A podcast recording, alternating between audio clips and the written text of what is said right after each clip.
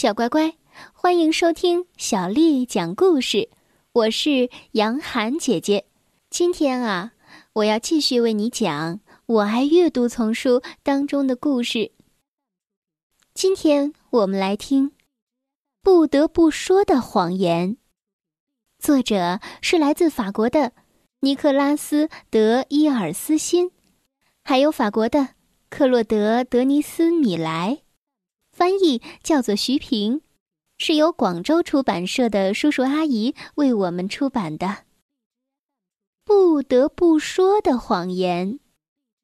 上集，凡上和妹妹莱亚跟往常一样，放学之后一起回家。这对小家伙经常会出现意见不一致的情况。莱亚不停的重复着同一句话。这已经是今天的第十五遍了。不不不，我必须实话实说。凡上抬起头仰望天空。要知道，一个谎言有时可以减少很多麻烦。不是这样的，如果把话说的礼貌一些，别人是会理解的，而不会去指责你。凡上耸了耸肩。这时，一个老太太出现在他们的视野当中。凡上对莱亚说：“嘿，你看见那个老奶奶了吗？就在那里，戴着帽子的那位。嗯，真可怕，她的帽子真像一块发软的口香糖。好，那你就去对她说吧，实话实说。”莱亚。目不转睛的看着老太太，太好了，我这就去。我会很有礼貌的告诉她这个事实的。我相信她不会生气的。莱亚朝着那个老太太走去，凡上想要阻止他，但是已经来不及了。他的妹妹已经脱口而出：“请原谅我，太太，我并不想冒犯你，但是……”你的帽子实在是太难看了，别人会以为那是从垃圾堆里捡来的。听了这话，那老太太脸色一下子就变了，她的嘴巴皱起来，眼珠子也鼓起来。这关你什么事儿？你说什么，讨厌的小矮子！她尖叫着，一把拎起了莱亚。莱亚结结巴巴地说：“求您，求您不要生气，太太，我是实话实说。你，你给我住嘴！我要教会你懂礼貌的，我说到做到。”老太太用刺耳的声音喊道，样子看起来真的是太吓人了。瞧。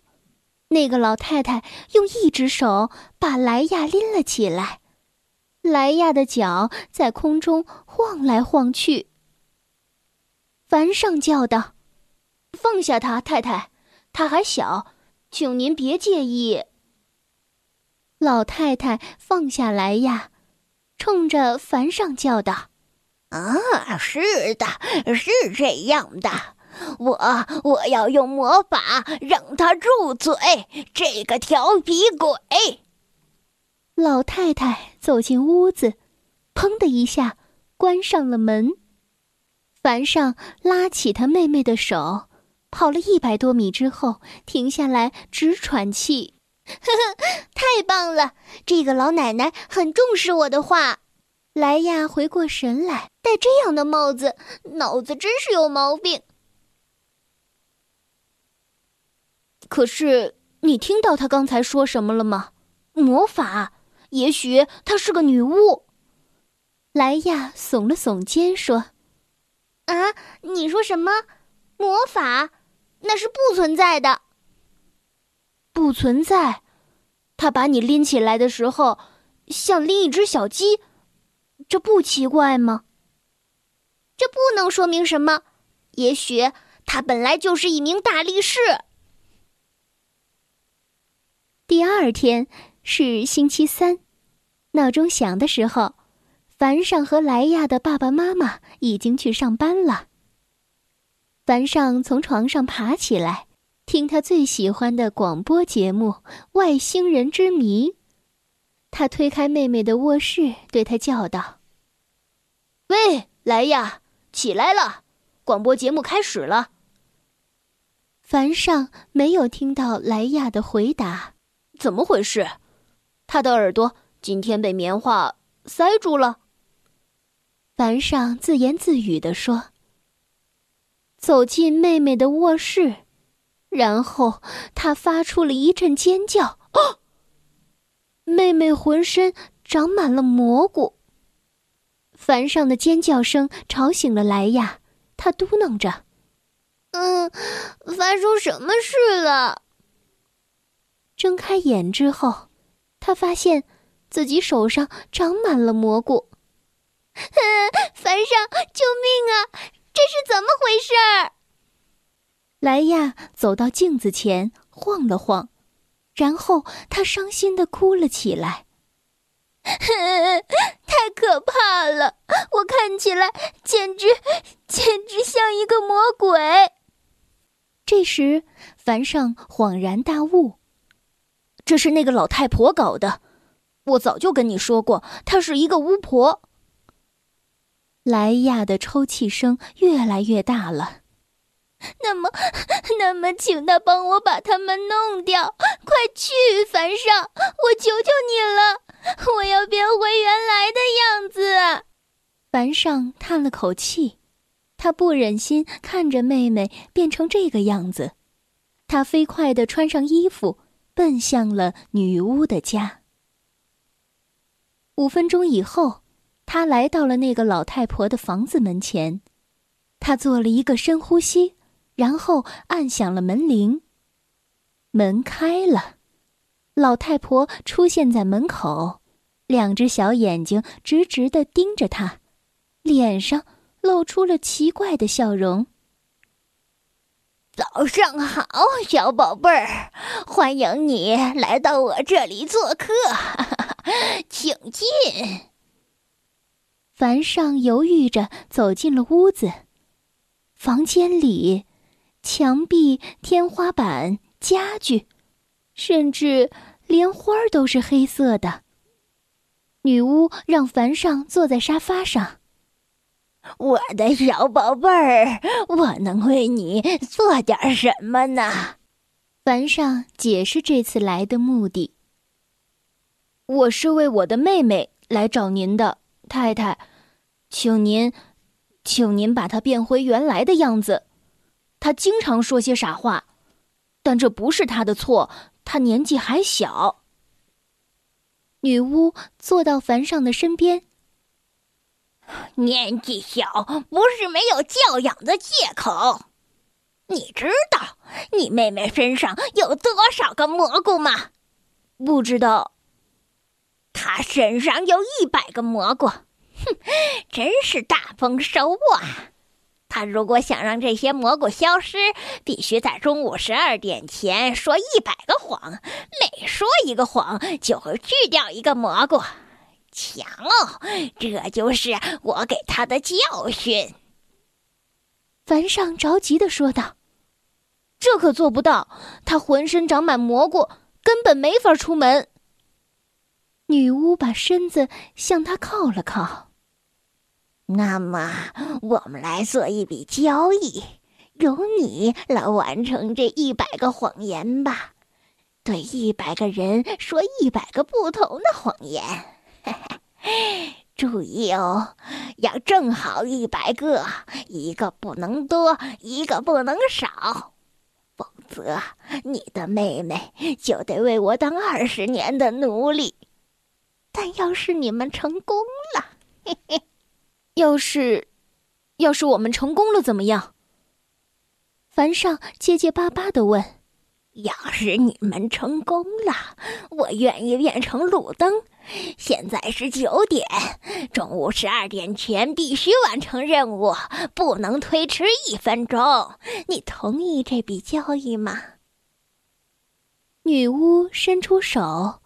凡上犹豫了，但是他明白自己必须救妹妹。他盯着女巫的眼睛，怯怯的和他握了握手。一言为定。回到家里，凡上把和女巫的约定说给了莱亚听。莱亚惊叫道：“啊，在中午之前说一百个谎言，你肯定做不到的。”不，这对于我来说超级容易，我只怕会超过一百个。你等着。凡上打开书包，拿出了小本子和钢笔。我每说一个谎，就画一道杠杠，这样可以确保我不忘记。莱亚终于停止了抽泣，这时他有了主意。他飞快地跑进卧室，拿来了对讲机。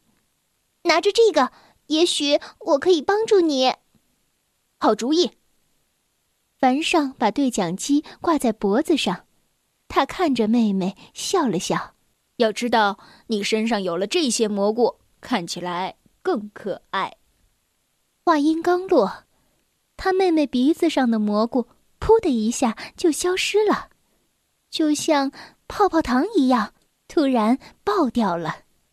莱亚叫道：“行啊，看来说谎很有效。”凡上在他的小本子上画了一道杠，已经少了一个。好了，一会儿见。凡上已经知道他应该到哪里去了，去热闹的商业区，那里人多。当他赶到那里的时候，他看见许多人从商场里进进出出，他的心里热乎乎的。我得赶紧去完成任务。他走进了一个正站在玻璃橱窗前的男人。先生，打扰一下，您知道现在什么时间吗？我忘记带手表了。九点一刻。那男人回答。他并不知道。其实，凡上手上正戴着手表。谢谢您。凡上说完，在他的小本子上画了第二道杠。接着，他朝一位牵着小狗的胖女人走去。哦，太太，多么漂亮的小狗啊！我也有一条和它很像的小狗，叫庞图福。是吗？我的狗叫克鲁东。太太回答道：“画了第三道杠后，他一刻也不敢耽搁，紧接着就叫住了走在他身边的男人。先生，先生！”男人回过头来：“哦，对不起，我以为您是我的老师。”凡上觉得自己干得太棒了，继续对所有路过的人说着他的谎话。太太，不要用这种洗衣粉。我妈妈说这个有沙丁鱼的味道。对不起，先生，你能给我两个法郎吗？我已经三天没有吃过东西了。太太，有一只小狗刚刚在您的手推车上撒过尿。转眼间，一个小时就这样过去了。